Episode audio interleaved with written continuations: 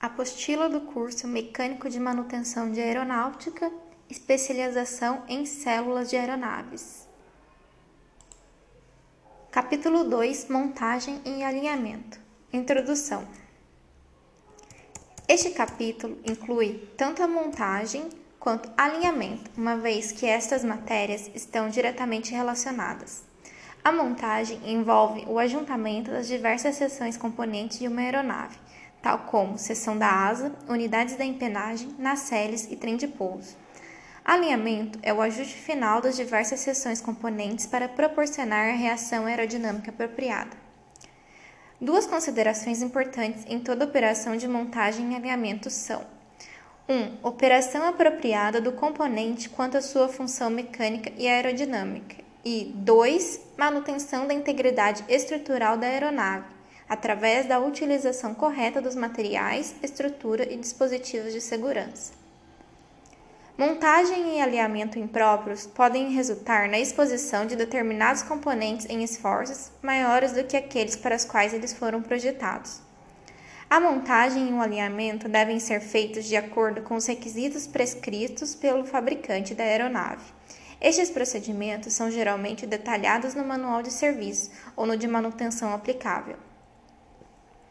A especificação da aeronave ou a folha de dados de especificação de tipo também proporciona informações valiosas relativas ao controle. O alinhamento dos sistemas de controle varia em cada tipo de aeronave. Dessa forma, seria impraticável definir um procedimento preciso. Contudo, alguns princípios aplicam-se para todas as situações, e isso será discutido nesse capítulo. É essencial que as instruções do fabricante da aeronave sejam seguidas quando ajustando uma aeronave. Sistemas de controle de voo. São usados geralmente três tipos de sistemas de controle: a cabo, por meio de hastes rígidas e sistema de tubo de torque. 1. Um, a cabo. 2. Por meio de hastes rígidas. E 3. Sistema de tubo de torque. O sistema de cabo é extremamente mais utilizado porque as deflexões da estrutura na qual está instalado não afetam a sua operação. Muitas aeronaves incorporam sistemas de controle que são a combinação de todos os três tipos ferragens do sistema de controle de voo, ligações mecânicas e mecanismos. Os sistemas que operam as superfícies de controle de voo, ferragens, hastes de ligação e mecanismos. Esses itens conectam as superfícies de controle aos controles na cabine. Incluídos nesses sistemas estão conjuntos de cabos, guias de cabos, ligações, batentes ajustáveis, amortecedores das superfícies de controle ou mecanismos de travamento, unidades de reforço das superfícies de controle, atuadores operados por motores hidráulicos. Conjunto de cabos. Um conjunto convencional de cabos consiste de cabo flexível, terminais prensados na extremidade do cabo para ligação com outras unidades e esticadores. As informações com relação à construção de cabos convencionais e as terminais de ligação estão contidas no capítulo 6 do livro de matérias básicas. Em cada inspeção periódica regular, os cabos deverão ser inspecionados por quebra dos fios, passando um pano ao longo do seu comprimento e observando os pontos onde o pano fica preso. Para uma cuidadosa inspeção do cabo, movemos a superfície de controle para o seu limite extremo de curso isto permitirá a verificação das áreas do cabo na polia, guia do cabo e do tambor. Se a superfície do cabo estiver corroída, aliviamos a tensão do cabo. Então, cuidadosamente, forçamos a abertura do cabo distorcendo os fios e inspecionamos o interior. A corrosão no interior dos fios do cabo é considerada como falha, devendo o cabo ser substituído. Se não existir corrosão interna, removemos a corrosão externa com um trapo de pano grosso ou escova de fibra. Nunca devemos usar escovas de fios metálicos ou solventes para limpar o cabo. Escovas metálicas incrustadas incrustadas com diferentes partículas metálicas poderão causar futuras corrosões. Solventes removem o lubrificante interno do cabo, resultando também em futuras corrosões. Após a limpeza cuidadosa do cabo flexível, aplicamos um composto preventivo da corrosão. Esse composto preserva e lubrifica o cabo. A ruptura dos fios ocorre mais frequentemente onde os cabos passam sobre polias e através das guias de cabo. Pontos típicos de quebra são mostrados na figura 2.1. Os cabos de controle e arames deverão ser substituídos se estiverem desgastados, distorcidos, corroídos ou com outro tipo de avaria. Cabos revestidos são usados ao longo de algumas das grandes aeronaves. Eles consistem de cabos de aço flexível convencionais envolvidos em um tubo de alumínio prensado para prender o cabo em seu interior. A construção do cabo revestido tem certas vantagens. As mudanças de tensão devido à temperatura são menores do que nos cabos convencionais. Além disso, a quantidade de estiramento em uma determinada carga é menor do que a, a que ocorre com o cabo convencional. Os cabos revestidos devem ser substituídos quando a cobertura estiver desgastada, expondo fios com desgastes, quebrada ou apresentando pontos de desgaste causado pelo atrito com os pinos guias dos cabos. Esticadores. O esticador é um dispositivo usado nos sistemas de cabo de controle para o ajuste da tensão do cabo. A parte central do esticador possui rosca esquerda interna em uma das extremidades e rosca direita também interna na outra extremidade. Quando ajustando a tensão do cabo, os terminais são aparafusados em igual distância em ambos os finais na parte central. Após o ajuste do esticador, ele deverá ser frenado. Os métodos de frenagem de esticadores são abordados no capítulo 6 do livro Matérias Básicas. Conectores de cabo. Em adição aos esticadores, conectores de cabo são usados em alguns sistemas.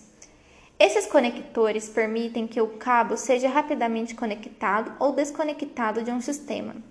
A figura 2.2 ilustra um tipo usado de conector de cabo. Esse tipo é conectado ou desconectado pela compressão da mola.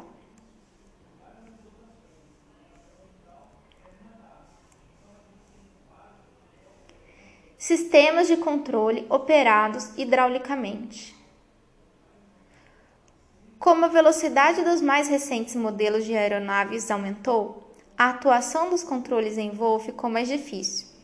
Logo, tornou-se evidente que o piloto necessitaria de auxílio para superar a resistência do fluxo de ar para controlar o movimento. Os compensadores de mola, que eram operados pelo sistema de controle convencional, eram movimentados para que o fluxo de ar sobre eles realmente movessem as superfícies de controle primário. Isso era suficiente para as aeronaves que não operavam em uma gama de alta velocidade de 250 a 300 milhas por hora. Para as altas velocidades foi projetado um sistema de controle auxiliado por força hidráulica.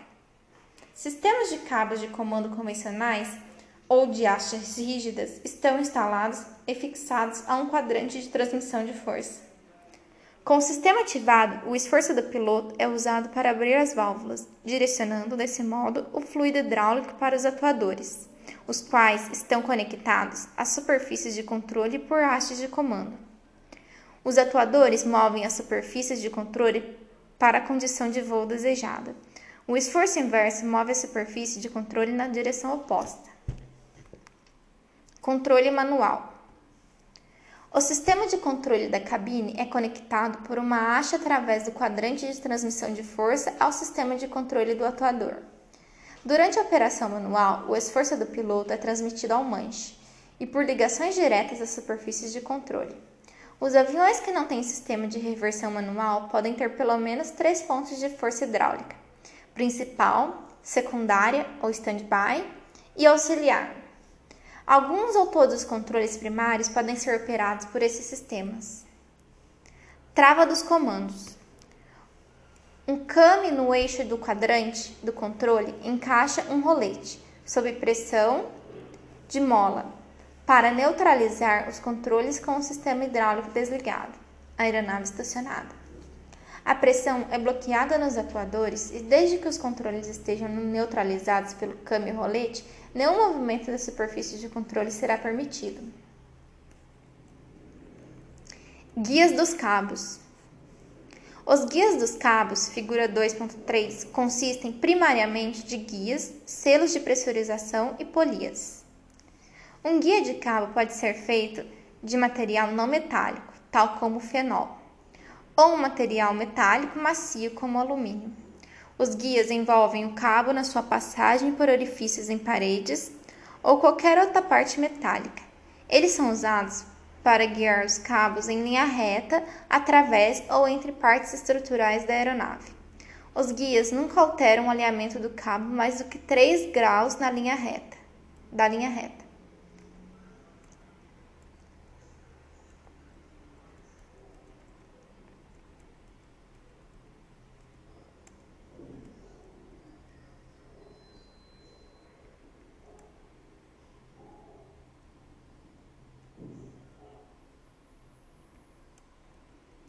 Selos de pressão estão instalados onde os cabos ou hastes se movem através das cavernas de pressão. O selo agarra fortemente bastante para evitar perda de pressão de ar, mas não para impedir o movimento do cabo. Os selos de pressão devem ser inspecionados em intervalos regulares para determinar que os anéis de retenção estão no lugar. Se um anel de retenção soltar-se, ele pode escorregar ao longo do cabo e causar emperramento de uma roldana. Roldanas são usadas para guiar os cabos e também para mudar a direção do movimento do cabo.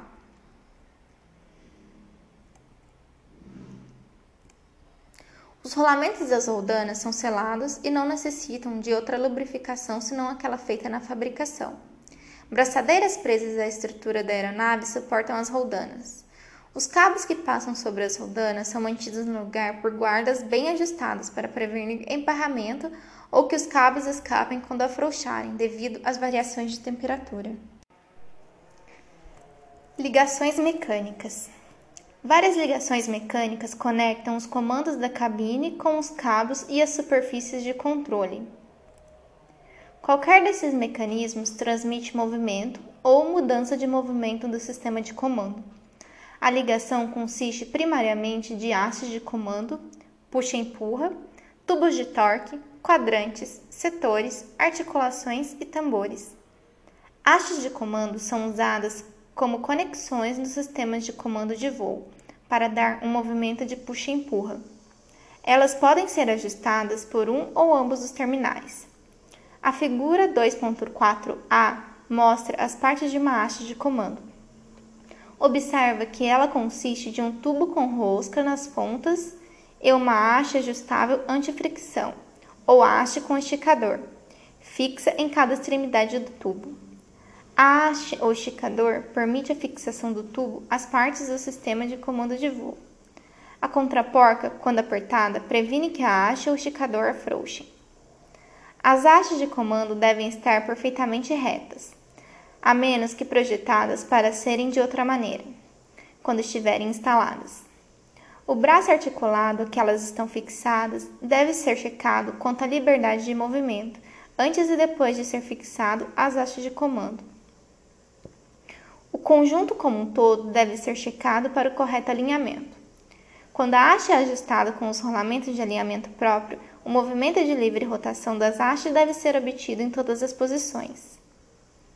É possível que as hastes fixadas com os rolamentos venham a desconectar-se desconectarem-se por causa da fixação que retém a pista das esferas na haste.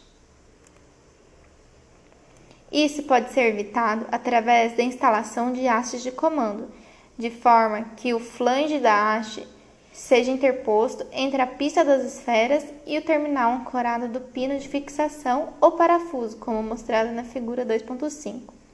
Outra alternativa é colocar uma arruela de diâmetro maior do que o furo no flange, sob a porca de retenção na extremidade do pino ou do parafuso de fixação.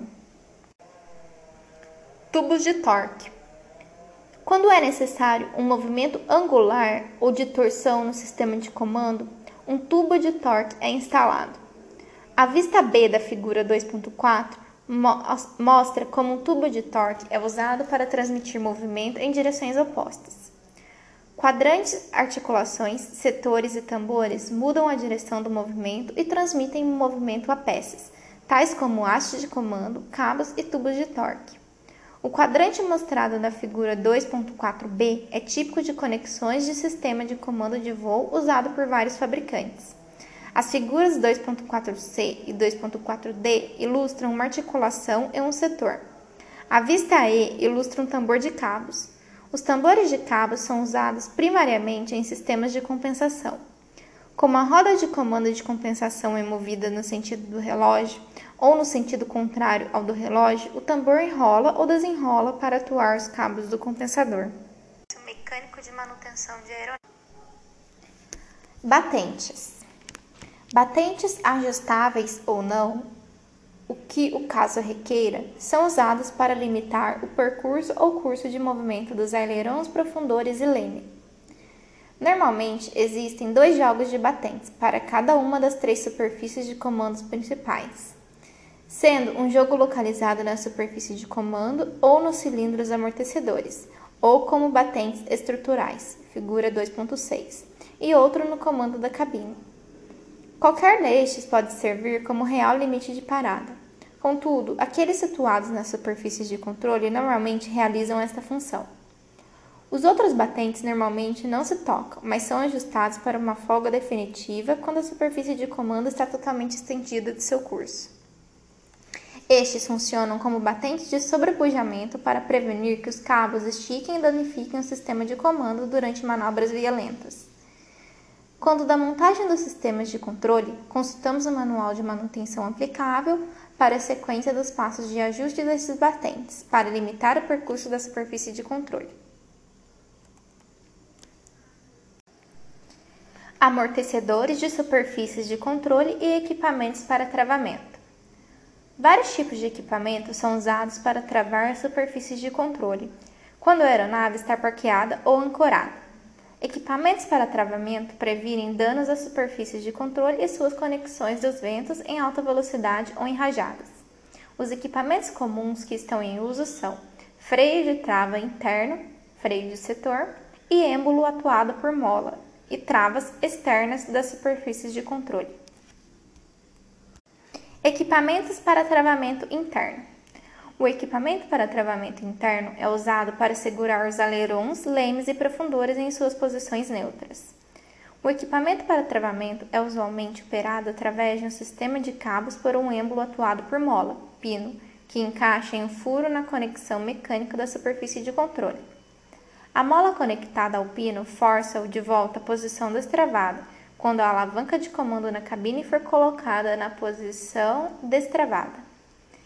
Um tarugo excêntrico é usado em alguns outros tipos de aeronave para travar superfícies de controle. Os sistemas de travamento de superfície de comando são usualmente projetados de tal forma que as manetes não podem ser avançadas até as superfícies de controle estarem destravadas. Isso previne decolagem com as superfícies de controle na posição travada. Uma típica trava de comando para pequenas aeronaves consiste de um tubo de metal que é instalado para travar a roda de comando e os pedais do leme a um ponto de fixação na cabine. Desse tipo é o sistema ilustrado na figura 2.7. Amortecedores de superfícies de controle. Unidades de reforço hidráulico são usadas em algumas aeronaves para mover as superfícies de controle. As superfícies são usualmente protegidas das rajadas de vento através de amortecedores incorporados às unidades de reforço. Em algumas aeronaves, um cilindro amortecedor auxiliar é conectado diretamente à superfície para fornecer proteção. Os amortecedores controlam hidraulicamente ou amortecem o movimento da superfície de controle quando a aeronave está parqueada. Isto previne que as rajadas de vento façam com que as superfícies de controle batam violentamente entre os seus batentes e possivelmente provoquem danos. Travas externas das superfícies de controle. São travas com formato de blocos de madeira canelada. Os canais dos blocos encaixam-se em aberturas entre as superfícies de comando e a estrutura da aeronave, travando as superfícies na posição neutra. Quando não estão em uso, essas travas ficam estocadas dentro da aeronave. Reguladores de tensão dos cabos. Reguladores de tensão dos cabos são usados em alguns sistemas de controle de voo, porque existe uma considerável diferença na expansão da temperatura entre a estrutura de alumínio das aeronaves e os cabos de aço de controle. Algumas das grandes aeronaves incorporam reguladores de tensão nos sistemas de cabos de controle para manterem automaticamente uma desejada tensão nos cabos. A unidade consiste de uma mola de compressão e um mecanismo de travamento, o qual permite que a mola corrija a tensão do sistema somente quando o sistema de cabos estiver em neutro. Ajustando a aeronave. As superfícies de controle devem mover-se em uma certa distância da posição neutra. Estes movimentos devem ser sincronizados com os movimentos dos controles da cabine. O sistema de controle de voo deve ser ajustado para que essas condições possam ser obtidas. De um modo geral, a ajustagem consiste no seguinte: 1. Um, posicionamento do sistema de controle de voo em neutro e temporariamente travado por meio de pinos de trava ou blocos. E 2. Ajustagem do curso das superfícies, tensão de cabos, dos cabos de comando, hastes de ligação e ajustagem dos batentes para as especificações dos fabricantes de, das aeronaves. Quando ajustando os sistemas de controle de voo, são necessários diversos equipamentos de regulagem. Esses equipamentos consistem principalmente de tensiômetros, cartas de regulagem de tensão de cabos, transferidores, acessórios de regulagem, gabaritos de contorno e réguas. Medição da tensão dos cabos. Para determinar a quantidade de tensão de um cabo de comando é usado um tensiômetro. Quando sujeito a uma correta manutenção, um tensiômetro tem uma precisão de 98%. A tensão do cabo é determinada pela quantidade medida de força necessária para esticá-lo entre dois blocos de aço endurecido, chamados de bigornas. Um levantador ou calço é pressionado contra o cabo, forçando a um afastamento. Diversos fabricantes produzem uma variedade de tensiômetros, sendo cada tipo destinado a uma diferente espécie de cabo, medida de cabos ou diferentes tensões. Um tipo de tensiômetro é ilustrado na figura, na figura 2.8. Com a alavanca de comando afastada, colocamos o cabo a ser testado sobre as duas bigornas. Então, apertamos a alavanca, movendo para cima. Esse movimento da alavanca empurra para cima o levantador, o qual empurra o cabo, forçando contra as bigornas. A força necessária para isso é indicada pelo ponteiro no mostrador. Como exemplo da tabela apresentada abaixo, diferentes levantadores numerados são usados com as diferentes medidas de cabo. Cada levantador possui um número de identificação, pode ser facilmente inserido no tensiômetro. Além disso, cada tensiômetro tem uma tabela de calibração, figura 2.8 a qual é usada para converter a leitura do dial em libras. A tabela de calibração é muito semelhante à carta exemplo mostrada abaixo na ilustração. A leitura do dial é convertida em libras de tensão do, do seguinte modo: usando o levantador número 2, figura 2.8, para medir a tensão de um cabo de 5,32 de de diâmetro, uma leitura de 30 polegadas é obtida. A verdadeira tensão, ver tabela de calibração, do cabo é de 70 libras. Observando a carta, notamos também que o levantador número 1 é usado com os cabos 1,16, 3,32 e 1 oitava de polegada.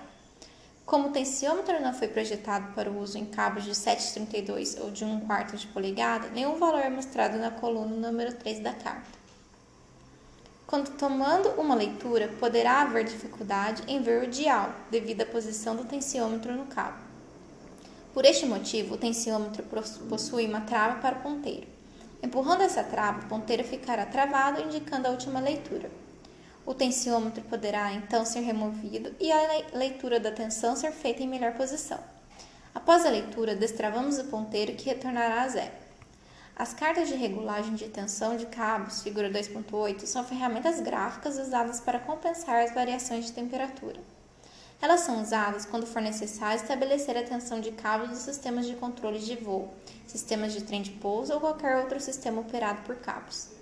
Para usar a carta, determinamos a medida do cabo que deve ser ajustado e a temperatura do ar ambiente. Por exemplo, suponhamos que o cabo seja de 1 oitavo de polegada de diâmetro e que é um cabo 7 por 9, cabo com 7 pernas de 19 fios. E a temperatura ambiente é de aproximadamente 25 graus Celsius. 85 graus Fahrenheit. Seguimos a linha de 85 graus Fahrenheit até o ponto em que ela intercepta a curva de 1 oitava de polegada, medida do cabo. Estendemos uma linha horizontal do ponto de interseção até o ponto extremo à direita da carga. O valor neste ponto indica a tensão, carga de regulagem em libras, a ser aplicada no cabo. A tensão para este exemplo é de 70 libras. Medição da amplitude das superfícies de comando. As ferramentas de medição da amplitude das superfícies, primariamente, incluem transferidores, gabaritos de contorno, réguas e moldes para ajuste. Essas ferramentas são usadas na regulagem dos sistemas de controle dos comandos de voo para assegurar que o desejado deslocamento será obtido. Os transferidores são ferramentas para medir ângulos em graus. Vários tipos de transferidores são usados para determinar a amplitude das superfícies dos comandos de voo. Um transferidor que pode ser usado para medir aileron, leme de profundidade, ângulo de deslocamento do flap é o transferidor universal de hélice. Esse transferidor, figura 2.10, é montado em uma moldura, um disco, um anel e dois níveis de bolha de ar. O disco e o anel rodeiam independentemente um do outro e da moldura. O nível do canto é usado para posicionar a moldura verticalmente quando medindo o ângulo das pás hélice. O nível do centro é usado para posicionar quando medindo o deslocamento da superfície de controle. A trava do disco anel é usada para assegurar que o zero do anel na escala vernier e o zero do disco em graus estão alinhados. A trava do anel na moldura não permite que o anel se mova quando o disco estiver em movimento. Notamos que eles saem de um ponto e avançam em direções opostas. A escala Vernier do anel é graduada com marcação dupla de 0 a 10. O procedimento para uso e operação do transferidor no controle de medida da ampliação da, super... da... O procedimento para uso e operação do transferidor no controle de medida da amplitude das superfícies de controle é mostrado na figura 2.10. Gabaritos e moldes. Moldes e gabaritos são ferramentas especiais de precisão designadas pelo fabricante para medir e controlar o deslocamento de superfície. Marcando o gabarito ou molde, assegura-se o controle da amplitude da superfície. Réguas. Muitas vezes o fabricante da aeronave dá o valor do deslocamento de um particular controle de superfície em graus e polegadas. Se o deslocamento for em polegadas, a régua pode ser usada para medir o deslocamento da superfície. Verificação do ajuste.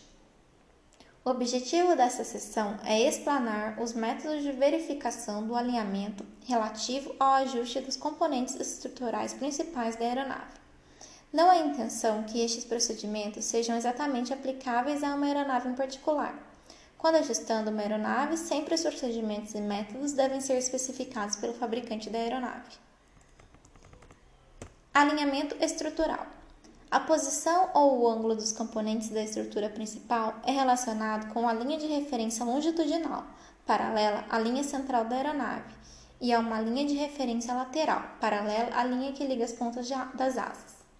Antes de verificar a posição ou o ângulo dos componentes principais, a aeronave deve estar nivelada. As aeronaves pequenas geralmente têm fixos cavilhas ou blocos conectados à fuselagem paralelos ou coincidentes com as linhas de referência. Um nível d'água e uma prancha reta são apoiados nas cavilhas ou blocos para verificação do nível da aeronave. Esse método de verificação de nível da aeronave também é aplicável nas aeronaves de grande porte. Entretanto, o método da grade é algumas vezes usado em grandes aeronaves. A placa de grade, figura 2.11, é fixada no piso da aeronave ou suporte da estrutura. Um fio de prumo é suspenso de uma posição pré-determinada no teto da aeronave sobre a placa de grade. O ajuste necessário dos suportes para nivelar a aeronave é indicado na escala da grade. A aeronave está nivelada quando o fio de prumo estiver suspenso sobre o ponto central da grade. Certas preocupações precisam ser observadas a todo momento. Normalmente, ajustes e alinhamentos não podem ser realizados em local aberto. Se isso não puder ser evitado, a aeronave deverá ser posicionada com o nariz contra o vento. A pesagem e o balanceamento da aeronave deverão ser exatamente como descrito no manual do fabricante. Em todos os casos, a aeronave não será levantada pelo macaco antes de se assegurar que o peso máximo de levantamento não excedeu o especificado pelo fabricante. Com poucas exceções, o diedro e os ângulos de incidência das aeronaves modernas convencionais não podem ser ajustados. Alguns fabricantes permitem o ajuste do ângulo de incidência das asas para corrigir as condições de asa pesada. O diedro e o ângulo de incidência são verificados após um pouso duro ou após uma carga de voo anormal, para assegurar que os componentes não estão torcidos e que os ângulos estão dentro dos limites especificados. Existem diversos métodos de verificação do alinhamento estrutural e ajuste de ângulos. Quadros de ajustes especiais, os quais incorporam ou podem receber os instrumentos especiais, nível de bolha ou inclinômetro, para determinar o ângulo usado em algumas aeronaves. O alinhamento da aeronave é verificado usando-se um fio de prumo sobre uma placa graduada ou um teodolito e uma escala divisada. Geralmente, o manual do fabricante especifica o equipamento a ser utilizado. Quando da verificação do alinhamento, uma tabela de sequência deve ser montada e seguida para garantir que as inspeções estejam sendo feitas em todas as posições especificadas. As inspeções especificadas de alinhamento geralmente incluem ângulo do diedro da asa, ângulo de incidência da asa, alinhamento do motor, incidência do estabilizador horizontal, diedro do estabilizador horizontal, verificação do estabilizador vertical quanto à sua, quanto à sua correta posição vertical, inspeção de simetria, inspeção do diedro. O ângulo do diedro é inspecionado em posições específicas, usando quadros especiais previstos pelo fabricante da aeronave. Se tal quadro não estiver disponível, uma prancha plana e um inclinômetro podem ser usados. Os métodos de inspeção do diedro são mostrados na figura 2.12. É importante que o diedro seja inspecionado nas posições especificadas pelo fabricante. Sem dúvida, parte das asas ou estabilizador horizontal podem algumas vezes ser horizontais ou, em raras ocasiões, um diedro negativo pode estar presente. Inspeção de incidência. A incidência geralmente é inspecionada pelo menos em duas posições especificadas na superfície da asa para assegurar que a asa está livre de torção. Vários quadros de incidência são usados para checar o ângulo de incidência. Alguns pontos nas bordas dianteiras que precisam ser colocadas em contato com o bordo de ataque da asa, outros são equipados com cavilhas, que ficam fixadas em algumas partes da estrutura. O propósito 1. Um, O propósito 1 um, em qualquer um desses casos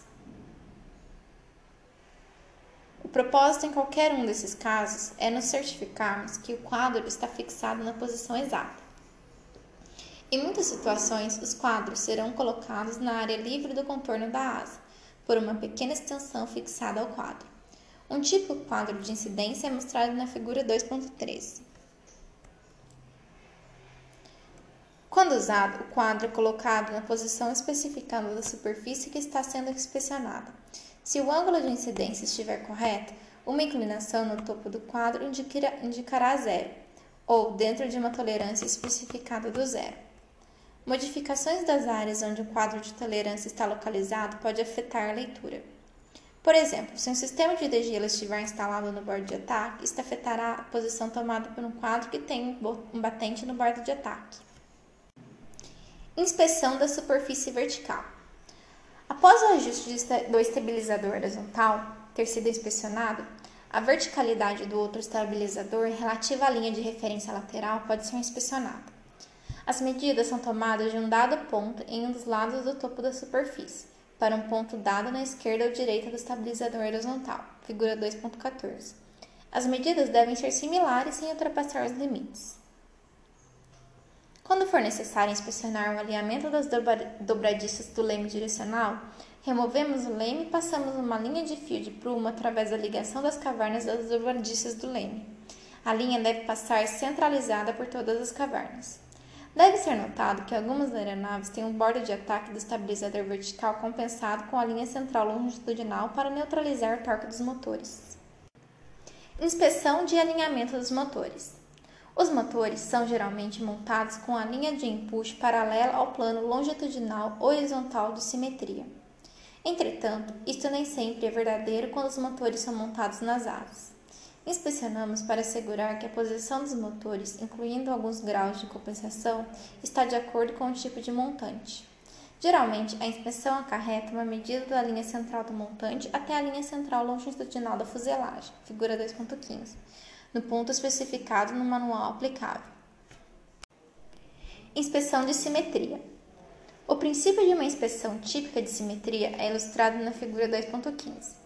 As figuras necessárias, tolerâncias e pontos de inspeção de uma aeronave em particular serão encontradas no seu manual de serviço à manutenção. Nas pequenas aeronaves, as medidas entre os pontos são geralmente tomadas usando uma trena. Quando medindo, medindo longas distâncias, é aconselhável que uma escala com mola seja usada com a trena para obter tensão igual. Umas 5 libras de tensão normalmente são suficientes. Onde grandes aeronaves são medidas, as posições onde as medições são tomadas normalmente estão marcadas no solo. Isto é feito pela suspensão de um fio de prumo nos pontos de inspeção e marcando o ponto do chão sob cada prumo. As medidas são então tomadas entre o centro de cada marca no solo. Ajuste das superfícies de comando. Na sequência, para um sistema de controle funcionar apropriadamente, é preciso ser ajustado corretamente. As superfícies de controle movem-se através de roldanas e são sincronizadas com o movimento dos controles da cabine de comando. Ajustes em alguns sistemas requerem que os procedimentos sejam seguidos passo a passo, como o esboço do manual de manutenção da aeronave. Embora um procedimento de ajuste completo para muitas aeronaves esteja fora dos detalhes naturais que requerem diferentes ajustes, o método básico segue três passos. Primeiro, travar os controles na cabine de comando e as superfícies na posição neutra. Segundo, ajustar a tensão dos cabos, mantendo o leme direcional, profundores ou ailerons na posição neutra. Terceiro, ajustar as batentes dos controles para os limites para o limite do movimento da superfície, nas dimensões dadas para a aeronave em ajuste. A faixa de amplitude dos controles e das superfícies de controle devem ser inspecionadas em ambas as direções, partindo do neutro. O ajuste do sistema de compensadores é feito da mesma maneira. O controle do compensador é colocado no neutro, sem compensação, e a superfície é geralmente ajustada para a linha de fluxo com a superfície de controle. Porém, em algumas aeronaves, os compensadores podem ser ajustados 1 ou 2 graus para fora do alinhamento com a posição neutra. Após o compensador e seu mecanismo de controle estarem na posição neutra, ajustamos a tensão do cabo de comando. Pinos, normalmente chamados pinos de ajuste, são muitas vezes usados para simplificar o conjunto de roldanas, hastes etc., nas suas posições neutras. Um pino de ajuste é um pequeno pino metálico ou braçadeira. Quando o pino de ajuste não está disponível, a posição neutra pode ser estabelecida por meio das marcas de alinhamento, por um gabarito especial ou pela tomada linear das medidas. Se o alinhamento final e o, ajuste e o ajustamento do sistema estiverem corretos, devemos, se possível, sacar os pinos de ajustagem facilmente. Qualquer aperto indevido nos pinos, dos pinos nos furos de ajustagem indica tensionamento incorreto ou mau alinhamento do sistema. Após um sistema ter sido ajustado, o movimento completo e sincronizado dos controles devem ser checados. Quando checando a faixa de movimento da superfície de controle, os controles devem ser operados da cabine sem mover a superfície de controle. Durante a checagem do deslocamento da superfície de controle, nos asseguramos que correntes cabos não tenham chegado aos seus limites de deslocamento, quando os controles estiverem em seus respectivos batentes. Onde dois controles estão instalados, deve haver sincronia para que funcionem satisfatoriamente quando operados de ambas as posições. Compensadores articulados e outros tipos devem ser checados de maneira similar aos controles principais de superfície. O indicador de posição deve ser checado para ver se funciona corretamente. Se macacos de roscas são usados para atuar nos compensadores articulados, checamos para ver se eles não estão estendidos mais que o limite especificado, quando o compensador estiver nas posições extremas. Após determinar que o sistema de controle funciona apropriadamente e está ajustado, ele deve ser inspecionado para determinar se o sistema está montado corretamente. Assim, operará livremente da faixa, livremente sobre a faixa especificada de movimento. devemos ter certeza de que todos os esticadores, terminais das hastes, porcas e parafusos estão corretamente frenados. Ajustagens de um helicóptero. As unidades de controle de voo localizadas na cabine, figura 216, de todos os helicópteros são muito semelhantes. Eles têm ainda um ou dois dos seguintes controles: 1. Um, controle de passo coletivo. 2. Controle de passo cíclico. E 3. Pedais de controle direcional. Basicamente, essas unidades fazem as mesmas coisas, apesar do tipo de helicóptero na qual eles estão instalados. Porém, isso acontece onde a maioria das semelhanças terminam. A operação dos sistemas em que essas unidades estão instaladas varia de acordo com o modelo do helicóptero. O ajuste do helicóptero coordena os movimentos dos controles de voo e estabelece as relações entre o rotor principal e seus controles e também entre o rotor de cauda e seus controles. O ajuste não é um trabalho difícil, mas requer grande precisão e atenção aos detalhes. Severo detalhamento para os procedimentos de ajuste é necessário. Ajustes, limpezas e tolerâncias devem ser exatos. Os ajustes de vários sistemas de controle de voo podem ser separados em três grandes itens.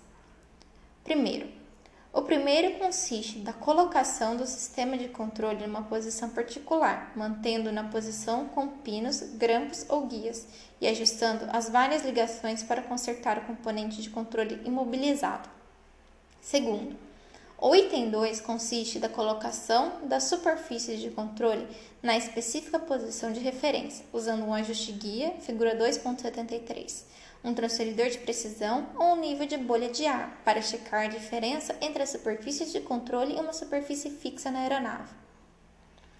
Terceiro, o item 3 consiste em ajustar a faixa máxima de controle dos vários componentes. Esse ajuste limita o movimento físico do sistema de controle. Após o completo ajuste estático, uma verificação do sistema de controle de voo deve ser realizada, de acordo com o tipo de helicóptero e sistema afetado, mas usualmente incluindo determinar que: primeiro, a direção do movimento das pás do rotor principal de cauda está correta em relação ao movimento dos controles do piloto.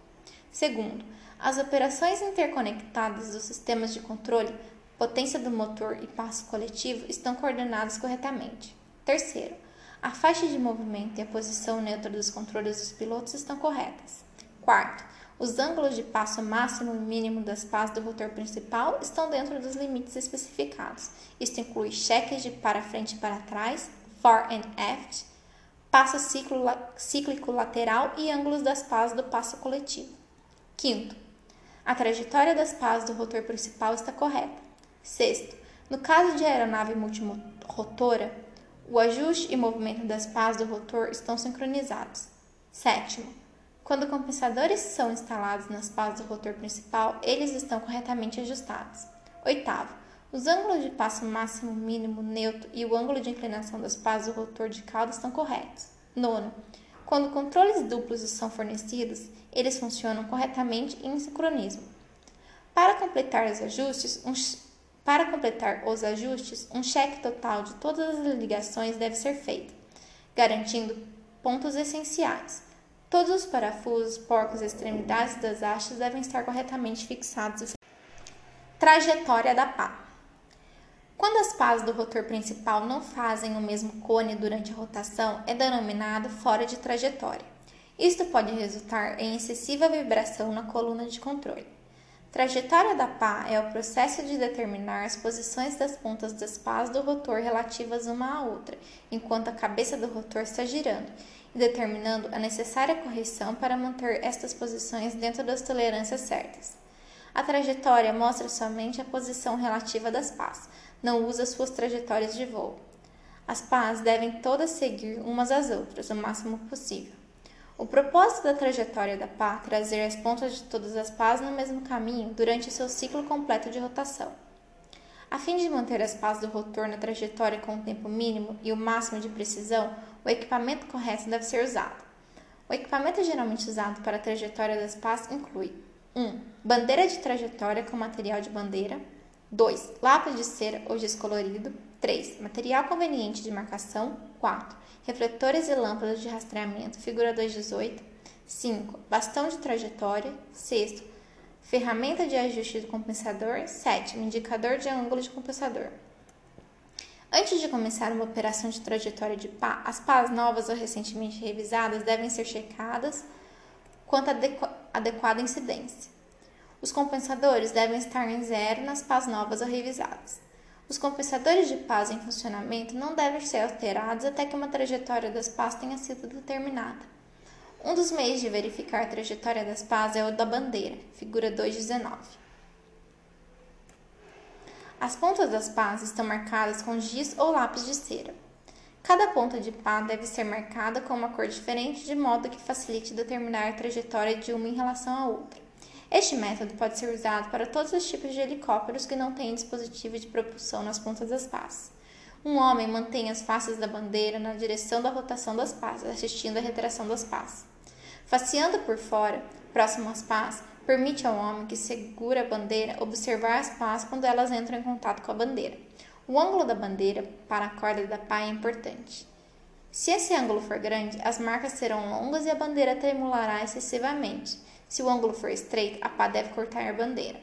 O ângulo mais satisfatório é de mais ou menos 80 graus para a corda da pá. As marcas das bandeiras serão então de aproximadamente 3,16 a 1 quarto de polegada de comprimento. O método da bandeira para a trajetória pode ser usado não somente para descobrir a posição relativa das pás, mas também as características de voo das pás nas diferentes rotações e ajustes de potência. De modo que, para plotar as características de voo para ajuste das pás, é necessário pegar um pouco das diferentes RPM selecionadas e gravar seus resultados. Um mínimo de três traços é necessário para produzir um plot satisfatório. Quatro traços são desejáveis para produzir um plot nas cabeças tendo três ou mais pás de rotor. Quando a trajetória delineada está completa, uma pá é escolhida como referência. Usualmente, a pá referência é a pá central do plot de um sistema de rotor multipá e a pá mais baixa do sistema de rotor dessas pás. Se a pá central ou a pá mais baixa da plot mostra uma característica de voo em comum, outra pá deve ser escolhida como pá de referência. A trajetória da pá que aparece com o aumento do RPM é uma pá elevada, Outra que desce com o aumento da RPM ou a potência é uma pá de descida. Quando uma pá elevada e uma pá de descida se encontram no mesmo ponto, é chamada um cruzamento. Por causa das tendências de subida e descida das pás ajustadas inapropriadamente, é possível ter todas as pás em um ponto comum em certa RPM, potência, mas fora da trajetória, fora da trajetória outra RPM ou potência selecionada.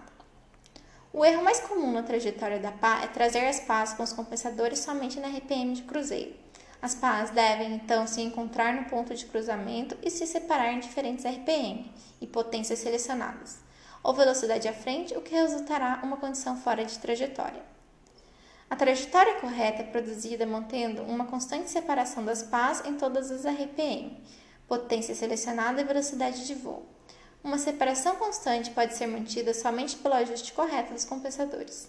Após uma separação constante ter sido estabelecida com os compensadores, é necessário trazer as pontas das pás num caminho único de rotação com os comandos de inclinação das pás. Dobrando o compensador para cima, a pá subirá para, para baixo ela descerá. A dobra do compensador deverá ser mantida para o mínimo, porque o ângulo do compensador produz um excessivo arrasto nas pás.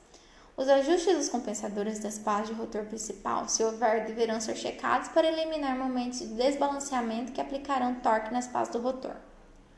O ajuste do compensador é checado quanto à correção pelo giro do rotor na velocidade prescrita e assegurando que a coluna do controle do passo cíclico permanece estacionária. Fora de balanceamento aparecerão movimentos de vibração na coluna. Princípios de balanceamento ou rebalanceamento. Dos princípios que são essenciais no balanceamento ou rebalanceamento das superfícies de controle, não é difícil compreender se uma simples comparação for exata. Por exemplo, uma gangorra que está desbalanceada deve ser comparada a uma superfície de controle que não teve pesos de balanceamento instalados, como na figura 2.76. Pela ilustração, é fácil compreender como uma superfície de controle tem naturalmente cauda, borda de fuga pesada. A condição de desbalanceamento pode causar uma avaria, uma avaria de flutuação ou vibração na aeronave, portanto, deve ser eliminada. A melhor solução para isto é o adicionamento de pesos, internamente ou no bordo de ataque dos compensadores, ailerons ou no local apropriado nos painéis de balanceamento. Quando isso é feito certo, existe uma condição de equilíbrio. Existe uma condição de equilíbrio que pode ser comparada com uma gangorra com uma criança sentada na parte menor da prancha. O efeito dos momentos na superfície de controle pode ser facilmente compreendido pela observação e estudo da gangorra com duas crianças de pesos diferentes e sentadas em diferentes posições sobre ela. A figura 2.21 mostra uma gangorra com uma criança de 40 kg sentada a uma distância de 1,80m do ponto de apoio da mesa. O peso da criança tende a girar a gangorra na direção dos ponteiros do relógio até que toque o chão. Para se nivelar a gangorra ou trazê-la para uma condição de balanceamento, uma criança é colocada na ponta oposta da mesma. A criança deve ser colocada num ponto igual ao momento da criança do lado esquerdo da gangorra. Suponhamos que a criança seja colocada a uma distância de 2,40 metros à direita do ponto de apoio. Uma simples fórmula pode ser usada para determinar o peso exato que a criança deve ter para equilibrar ou trazer a gangorra para uma condição de nivelamento. Para se produzir uma condição de balanceamento da gangorra da superfície de controle, o momento no sentido anti-horário deve igualar o momento do sentido horário. O momento é encontrado multiplicando-se o peso pela distância, portanto, a fórmula para balancear a gangorra é P2 vezes D2 é igual a P1 vezes D1. P2 seria o peso desconhecido da segunda criança. D2 seria a distância, em metros do ponto de apoio até onde a segunda criança está sentada. 2 1,4 metros. P1 seria o peso da primeira criança, 40 kg. D1 seria a distância do ponto de apoio até onde a primeira está sentada, 1,80 m. Para encontrar esse peso da segunda criança, torna-se um caso simples de substituição, aplicando-se a fórmula como segue. P2 vezes D2 é igual a P1 vezes D1. P2 vezes 2,40 é igual a 40 kg vezes 1,80 metros. P2 é igual a 72 dividido por 2,40, que é igual a 30 kg. Então, o peso da segunda criança teria de ser 30 quilos. Isso resultaria numa condição de equilíbrio da gangorra, uma vez que o momento no sentido anti-horário em torno do ponto de apoio é igual ao momento no sentido horário, em torno do mesmo ponto. O mesmo efeito é obtido numa superfície de controle pela adição de peso. Uma vez que a maioria dos reparos em superfícies de controle são feitos atrás da linha central da dobradiça, resultando de uma condição de borda de fuga pesado, o peso é adicionado diante da linha central da dobradiça. O correto peso para o rebalanceamento deve ser calculado e instalado na posição adequada. Rebalanceamento das superfícies móveis. A matéria nessa seção é apresentada somente com o propósito de familiarização e não deve ser usada no rebalanceamento de superfícies de controle. Instruções explícitas para o balanceamento de superfícies são dadas nos manuais de serviço e devem ser seguidas com muita atenção. Com muita atenção. Após reparos feitos a qualquer hora em superfícies de controle, adicionando-se peso à frente ou atrás da linha central da dobradiça, a superfície de controle deve ser rebalanceada. Algumas superfícies de controle que estejam desbalanceadas estarão estáveis e não ficarão numa posição aerodinâmica durante o voo normal. Por exemplo, um alheirão que está com um bordo de fuga pesado se deslocará para baixo quando as asas desviam para cima e para cima quando as asas desviam para baixo. Tais condições podem causar inesperadas e violentas manobras da aeronave. Em casos extremos, trepidações e oscilações podem desenvolver-se a tal ponto que podem causar a completa perda da aeronave. O rebalanceamento de uma superfície de controle diz respeito ao balanceamento estático e ao dinâmico. Balanceamento estático. Balanceamento estático é a tendência de um objeto de permanecer parado quando sustentado pelo seu próprio centro de gravidade. Existem duas maneiras pelas quais uma superfície de controle pode estar desbalanceada estaticamente. Elas são chamadas de subbalanceamento e sobrebalanceamento. Quando uma superfície de controle é montada numa posição balanceada, a tendência do movimento do bordo de fuga sob a posição oriental, horizontal indica um balanceamento deficiente. Alguns fabricantes indicam essa condição com o sinal de mais. A figura 222A ilustra uma condição de subbalanceamento de uma superfície de controle. Um movimento para cima do bordo de fuga Acima da posição horizontal, figura 222b indica sobrebalanceamento. Este é designado por um sinal de menos. Estes sinais mostram a necessidade de peso no ponto correto para conseguir-se uma superfície de controle balanceada, como mostrado na figura 222c. Uma condição de cauda pesada, balanceamento estático, causa indesejável desempenho de voo normalmente não é admitida. Melhores operações de voo são obtidas através de um balanceamento estático com nariz pesado. A maioria dos fabricantes defende a existência de superfícies de controle feitas especificamente para se obter essa condição. Balanceamento dinâmico. Balanceamento dinâmico é aquela condição na rotação de um corpo no qual todas as forças de rotação são balanceadas dentro dos mesmos, de, que, de forma que nenhuma vibração é produzida enquanto o corpo estiver em movimento. O balanceamento dinâmico, assim relacionado às superfícies de controle, é um esforço para se manter o equilíbrio quando a superfície é submetida a movimento durante o voo. Implica na colocação de pesos em pontos corretos ao longo da longarina das superfícies. A localização dos pesos será, na maioria dos casos, adiante da linha central da dobradiça. Procedimentos para rebalanceamento. Requisitos. Reparos na superfície de controle e seus compensadores geralmente aumentam o peso atrás da linha central da dobradiça, requerendo um rebalanceamento estático em toda a superfície, bem como em seus compensadores. As superfícies de controle, para serem rebalanceadas, devem ser removidas da aeronave e apoiadas sobre um lugar apropriado, um cavalete ou gabarito de montagem, figura 223. Os compensadores da superfície devem ser presos numa posição neutra, quando essa superfície estiver montada num local apropriado. Este local deve estar nivelado e ser localizado numa área livre de corrente de ar. A superfície deve ser capaz de girar livre em torno da dobradiça. Uma condição de balanceamento é determinada pelo comportamento do bordo de fuga quando a superfície é suspensa pelos pontos da dobradiça. Quando o atrito excessivo resultaria numa falsa reação causando subbalanceamento ou sobrebalanceamento da superfície. Quando a superfície de controle é instalada no local gabarito, uma posição neutra deve ser estabelecida pela linha da corda da mesma, na posição horizontal. Usamos o nivelador para determinar a posição neutra antes de continuarmos com os procedimentos de balanceamento. Às vezes, uma simples checagem visual é suficiente para determinarmos se a superfície está balanceada ou não. Qualquer compensador ou outras montagens que permaneçam na superfície durante o balanceamento devem estar nos seus devidos lugares. Se qualquer das montagens ou partes precisarem ser removidas antes do balanceamento, devem ser removidas. Métodos: Atualmente, quatro métodos de balanceamento, rebalanceamento de superfície de controle são usados por vários fabricantes de aeronaves. Os quatro métodos são comumente chamados de método de tentativa por peso, tentativa e erro e método de componentes. O método de cálculo para o balanceamento de uma superfície de controle é diretamente mencionado para os princípios de balanceamento discutidos anteriormente. Ele tem uma vantagem sobre os outros métodos, pois pode ser executado sem remover a superfície da aeronave.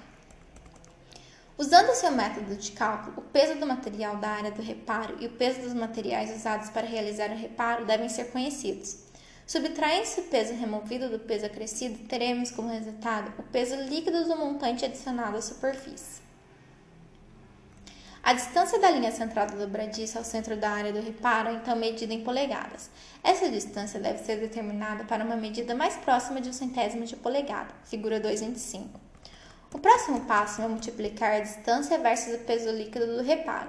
Isto resultará na resposta em polegada libras.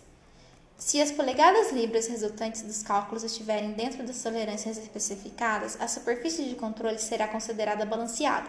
Se não estiver dentro dos limites especificados, consultamos o manual de serviço do fabricante, a fim de sabermos quantos pesos são necessários, materiais usados para pesos, desenhos para fabricação e locais de instalação para se adicionar pesos. O método para o balanceamento de uma superfície de controle requer o uso de uma balança graduada em centésimos de libras. Um local de apoio e gabaritos de balanceamento para a superfície são também requeridos. A figura 2.26 mostra uma superfície de controle montada para fins de balanceamento. O uso do método de balança requer a remoção da superfície de controle da aeronave.